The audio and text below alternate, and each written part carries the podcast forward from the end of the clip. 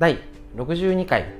教えるストレッチ。自律神経を整うラジオ。本日も元気によろしくお願いします。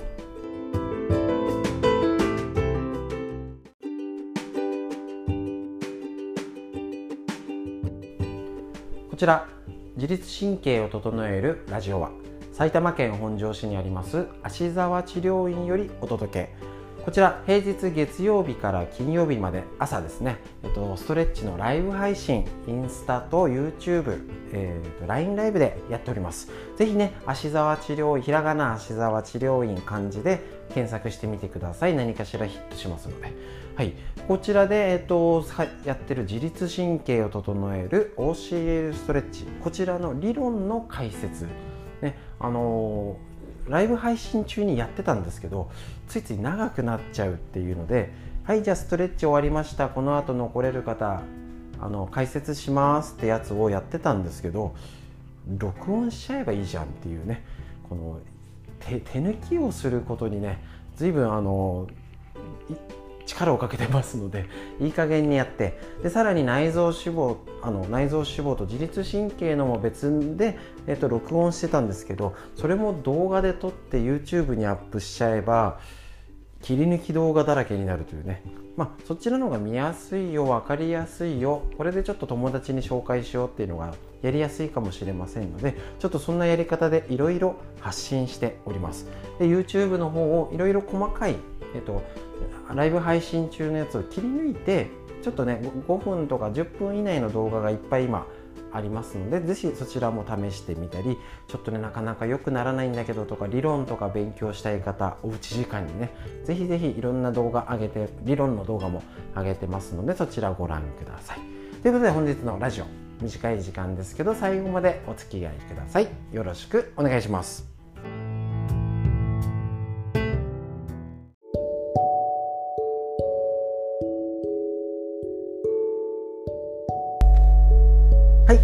ですね、皆さん、CL ストレッチのライブ配信、本日もお疲れ様でした。えっと、ただいま、えっと、LINE ライブ、YouTube ライブをつなげっぱなしでやっておりまして、えっと、これより、えっと、今日の、えっと、ストレッチの解説をしたいと思います。それでは、本日はですね、えっと、胸郭体幹のストレッチを3回ずつしっかりやりました。えっと、1回目は普通にして、2回目は肘を上げる。で肋骨広げるよっていう状態。3回目が首を動かして中の椎前筋っていうのをつなげる。この辺ねとっても分かりづらいんです。なぜかっていうと基本あの私が知ってる限りになるんですけど整体師とか指圧体のトレーナーさんとかも胸郭っていうのをあの肩こり骨盤よりもまず本が少ないし苦手な方が多いです。そもそも知識として、えーと、肋椎関あの肋椎関節とか強肋関節とかその辺の背骨に関わる関節って多分ね苦手な方が多いんじゃないでしょうか。だからもちろん当然皆さんも知らなくて当然。で、えーと、大体ここのねじってみて今日のチェックやりましたね。あのねじりであじゃあ肋骨周りが硬いんですねってお話しするとえここ硬いのとかん？ん？どこ？みたいなリアクションに結構なるのが多いんです。多いところになります。だから肩関節肩甲骨硬いですねって言うとああやっぱりになったり骨盤が歪んでるかもこっちの股関節の動き悪いかもとかっていうと多分ねイメージが同じ大体同じイメージが湧くものだと思うんですけど胸郭肋骨が硬いってどういうこと？ってなります。これが肋骨が閉じてる状態。なのでこの辺を簡単に説明したいと思います。まず肋骨が閉じてる状態ってどういうこと？ね。要はここの胸のところが閉じるなのでこれが今開く閉じる。開く閉じるっていうことですね。あの心臓が痛いってぐーっとねちょっとラジオで分かりづらいんですけど心臓が痛くてここに胸をこういう狭める肩をすぼめて前かがみになる。この状態がえっと、胸を閉じてる状態になります。こういう状態だと呼吸が浅くなって内臓の働きが落ちます。で神経ねあの瞑想神経とか神経血管リンパの流れもとっとと凍りやすくなるし、ね、あの美容的にも胸が垂れやすい下っ腹が出やすくてお尻が垂れやすいっていうちょっとねまずいっていうようなことが起きちゃうのが実はすごいお腹から肩首にも影響あるし。お腹から骨盤っていう繋がりもあります。だから今日のやつやっただけでも意外や意外体幹のね歪みを取れたりとか動きが硬くなって要は胸を開いた状態が今日のストレッチ。作れたらあのぜひ試してもらいたい。みんな違うからねすごい変わるどこまで変わるかが逆にお試しにっていう感じになるのは首がすっごい楽になる人もいるし肩が楽。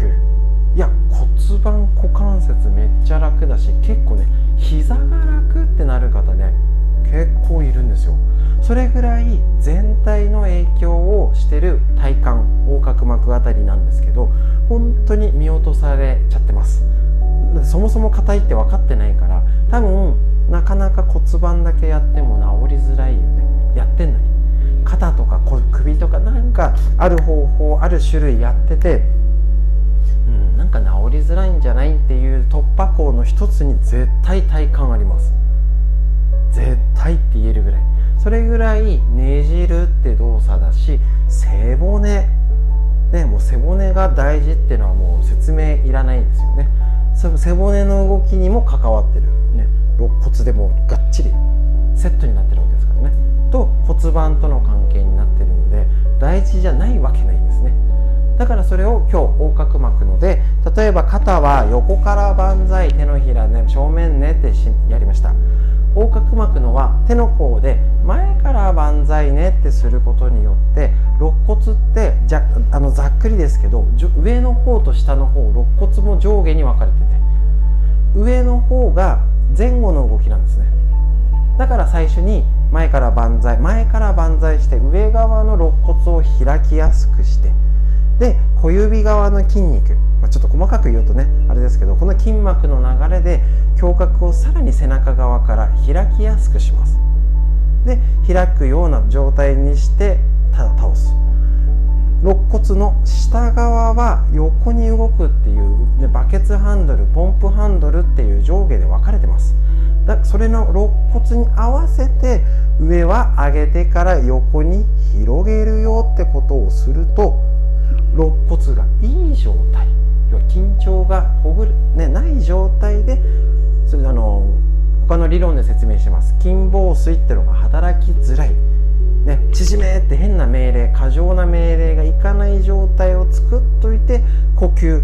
息吸ってで膨らますことによって腱紡水が働くので体が一気に緩めて中から体が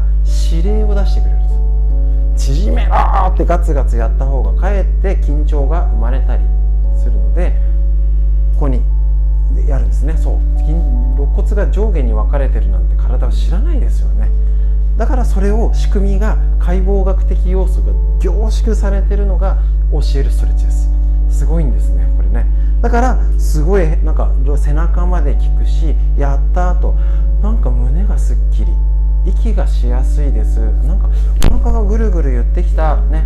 あの胃がすっきりしたって方とっても多いんですね。それは横隔膜がね貫いてるところにそこに、えーと、胃や食道とかあったりねあの食道レックですね。とかあったりしてで、えーと、逆流性食道炎の影響も必ずあると思うんですよねこの辺り。で肺上には肺があるし肝臓とか膵臓とかの働きっていうので何か気になる方っていうのはあの直接内臓のアプローチはお医者さんの問題。よろしくね。だけど1のこと立て付けとかだったらこういう生態からアプローチできること体が頑張れる治す働きを高めるっていうことは外からできるんじゃないと。それをちゃんと分かるために最初チェックしました。このね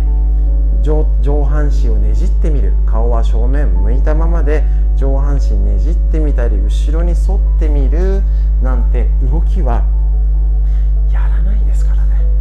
で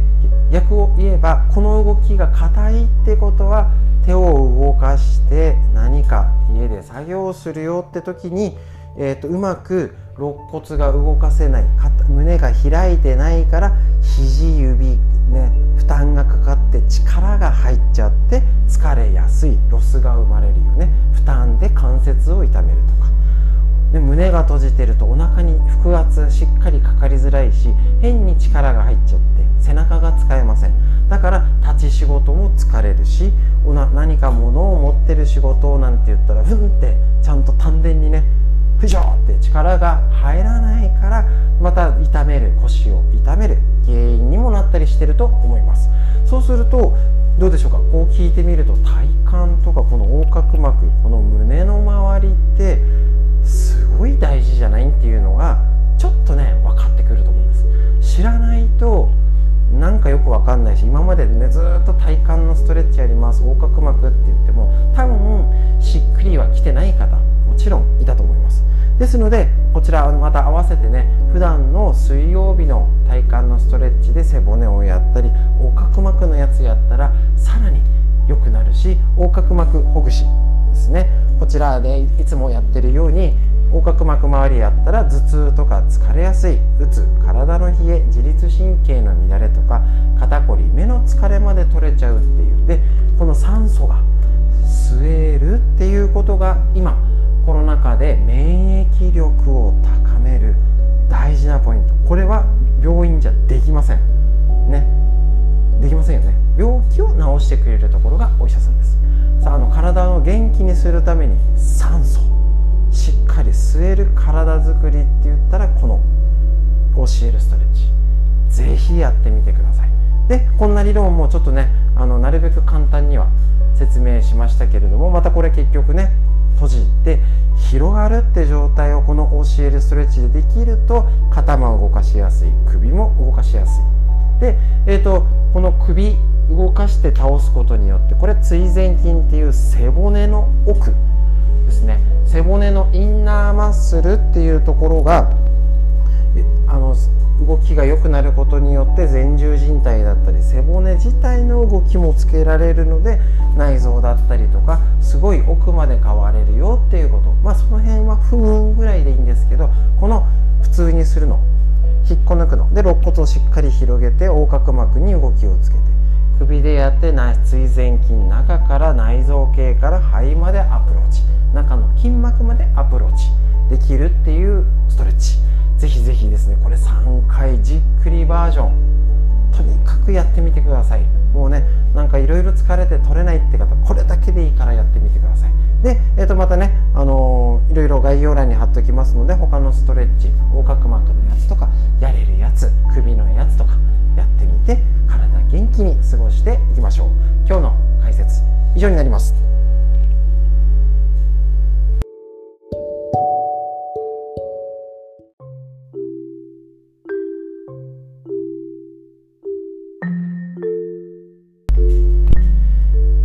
ではですね内臓脂肪の話。こちら図解眠れなくなるほど面白い内臓脂肪の話ということで、えっと、栗原武先生の日本文芸社より出てるこちらの本を参考にもう病気にね直結するっていう話をねちょうど今回からやってきますのでねちょっとね暑くなってきてねちょっとね海プールとかね海とかなんか気になる方外でねちょっとすっきりしたいなっていう方はね、見た目が気になるだけじゃなくてやっぱりね内臓脂肪を気をつけましょう。ですのでその知識を整理してこちらとっても分かりやすい本ですのでご家庭に1冊職場に1冊ぜひぜひおすすめします。こちら今日の内容。脂肪肝を治さなきゃ痩せられないというねドキってことなんですねこちら。はいえっ、と糖質の摂りすぎや運動不足の生活を続けていると内臓や筋肉などにつく脂肪、ね。えーと、皮下脂肪と内臓脂肪と続けて3番目の脂肪。異所性脂肪という異なるところの性質の性の脂肪がたまるようになります。とりわけ肝臓にたまりすぎると糖尿病や心筋梗塞脳血管障害などあらゆる生活習慣病の始まりと言われる病気。脂肪肝。やばいです。肝臓には様々な働きがあるのですが脂肪肝と関わりが深いのは体に取り込まれた栄養素を体に役立つ形に変える、えーと、働き代謝です。糖質は体に取り込まれるブドウ糖に変化分解され体のエネルギー源になります。肝臓はこのブドウ糖をグリコーゲンに合成して蓄え血液中のブドウ糖が不足するとグリコーゲンをブドウ糖に戻して血液中に放出し血糖値を安定させる働きを担っています。ただ蓄えられるグリコーゲンの量には限界があり貯蔵量貯蔵量を超えると肝臓はブドウ糖を中性脂肪に変えて蓄え血糖値が下がるとブドウ糖に戻して血液中に放出するってことなんですね。怖い怖い。さらに中性脂肪の貯蔵量貯蔵量にも限界があり一定以上になると中性脂肪が血中にあふれ出し血糖値や中性脂肪値を急上昇。怖いですね。生活習慣病を引き起こす。また脂肪肝になると肝臓の代謝機能が低下して糖代謝や血糖値を安定させる働きが悪くなります。結果的に脂肪が溜まりやすくなるため脂肪肝を治すことを効率よく痩せるためにも大切です。ということです。どうでしょうちょっと耳が痛いというか ちょっと聞いてて辛いって方もいるかもしれないんですけどやっぱりねここはね避けて通れないんです。脂肪肝。自覚症状がなく気がつきにくい。痩せにくい体になる。生活習慣も引き起こす。ここにね図のね絵があるんですけどね。あのぜひこちら購入してみてみてください。脂肪肝。ねえーと、内臓脂肪が溜まった先の話です。ね、歯周病脂質異常症肥満脳梗塞脳出血高血圧心筋梗塞不整脈認知症糖尿病腎臓病なんていうの。ね、もちろん今ちょっとね、あの肉食べた油物食べたから急になるわけじゃないんですけれどもどうでしょうか、あの何でもね、あのパソコン始めて、ね、英会話始めてって多分ね5年10年続けるとね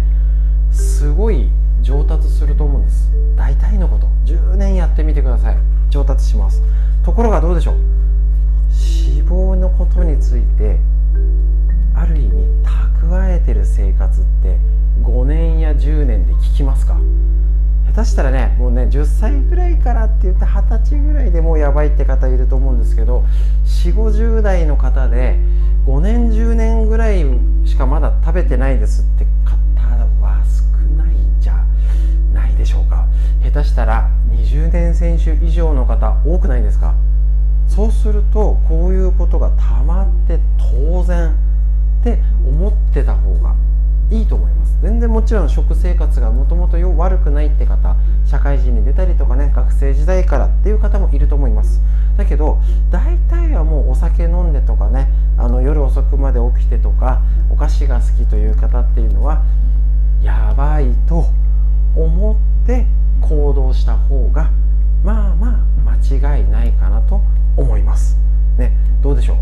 選手でしょうか。ねえーと、もう私40過ぎておりますので、えーとね、お酒飲んでる生活が20年選手ってことは気をつけなきゃなと、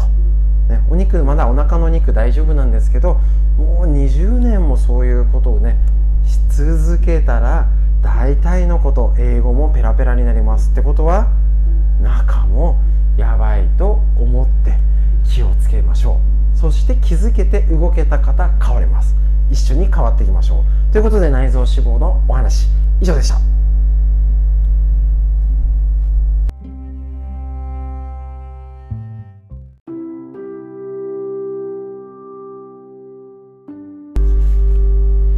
はい続きまして最高のパフォーマンスを引き出す。自律神経の整え方久手健司先生の、えっと、メディアメディアクロスメディアパブリッシングのこちらの本より。ご紹介したいと思います。いや自律神経の話を改めて続けてやってるんですけれどもやっぱりね知らないことっていうか整理して考えないと日頃の生活にすごい関わってるんだなこんなにっていうことがやっぱりね、まあ、学校で勉強しないですし改めてねなんか通らない道かもしれません。ですのでぜひこちら、えーと、耳からなり動画なりでぜひ確認しておきましょう。今日、えー、とこちらなぜ仕事の効率に関係するのか。自律神経は仕事の効率もちろん仕事だけじゃなくて家事育児だったり勉強ですね。大きな影響を及ぼすのか。自律神経のバランスが乱れていると興奮モードと鎮静モードのどちらかに必要以上に偏りすぎてしまうことがあります。シーソーの片方に大きく傾いて傾いてしまっているような状態です。ガタンとですね。自律神経は私たちの意思に関係なく即座に反応してしまうんです。例えば重要なプレゼンテーションや会議発表試験の時は緊張するなと言ってもそう簡単にコントロールできませんよね。ドキドキしてよしよどうしようみたいなね無理です緊張して手汗をかいたり手が震えたりするのは止めることは簡単ではありません字を書くと細かく震えてしまったりうまく声が出なかったりすることもあります。これらは交感神経による自然な反応当然ってことなんです。しょうがないんです。しかし自律神経の調整がうまくできない状態だとより交感神経の方に傾いてしまいより緊張状態になってしまうんですね。要は緊張をコントロールできない状態。全く同じ同じ内容をプレゼンテーションするのにも落ち着いて分かりやすく堂々と発表できるそうのとそうでないのは結果はどうでしょうか。当然ですね。見ているこちらにも緊張なんか 新人くんがなんかこの汗だくになってみたいなねあねありますよね。あまりいい評価はつかない。ましょうがないですよね。それまで調べたり資料をまとめたり練習したりさまざまなことに同じ労力を使ったとしても本番がうまくいかないと評価は違ってきます。本番だけを見られた場合にはもったいない結果になるってことなんですね。ある程度自律神経のバランスが取れた状態を維持していないと心身ともに余裕がなくなりビジネスにおけるさまざまな場面にも対応できませんし家庭でも頑張りすぎて頑張りすぎてってねもうガス欠みたいになっちゃったりしますしあのこの緊張はね敵じゃないんですよ。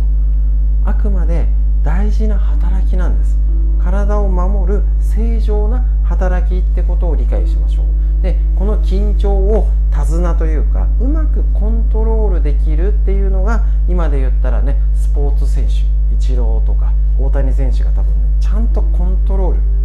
できてるんですよ。そのための多分練習の自信にもなるしあのよくありますよね。あのグラウンドに右足から入って左足から出てくるどっちだっけな。そうだったりこの勝負のパンツを履くとか朝ごはんはこれを食べるとかっていう願掛けおまじない。別に他の人がやったら関係ねえじゃんみたいな聞くんかいみたいなことも一生懸命努力してやれることやったから自分を安定させるためにうんこれで大丈夫というためにやってる行動ですよね。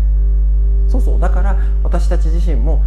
体を動かしてああ大丈夫だなって思わないと結局ね最終的な自信できないんですね。だってプロのスポーツ選手はそれなんですよ、うん、私たち普通の一般人に無理に決まってます。だからただなんとなく気合で元気になろうっていうんじゃなくて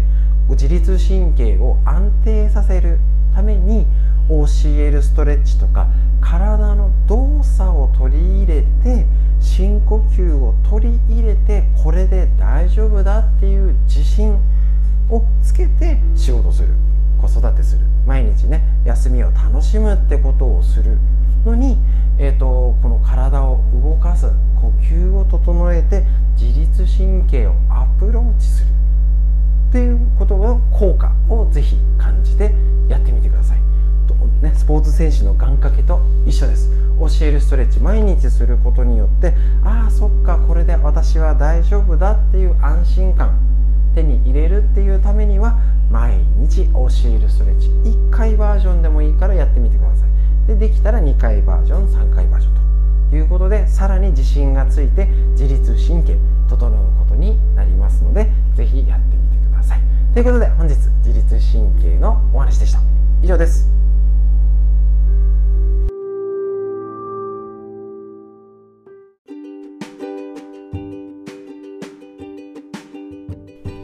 はい、ということで本日のラジオいかがだしいかがでしたでしょうか、えー、内容盛りだくさんですのでね。ぜひぜひねちょっとあのラジオだったらライブ配信はね何度も見るってちょっときついしあれですけどラジオって何回も聞き直せますのでぜひぜひねあのまた聞いてみたりとかねあの BGM がてらながらでどうぞお聴きください、ね、あの今日も暑くなります。熱中症には十分お気をつけください。水分しっかりとってエアコンもったいないじゃなくてもうね今の時代はもったいないがもったいないですからね。しっかりエアコンむしろ暑くなる前に朝のうちから弱くつけとくとお金はもったいなくないです。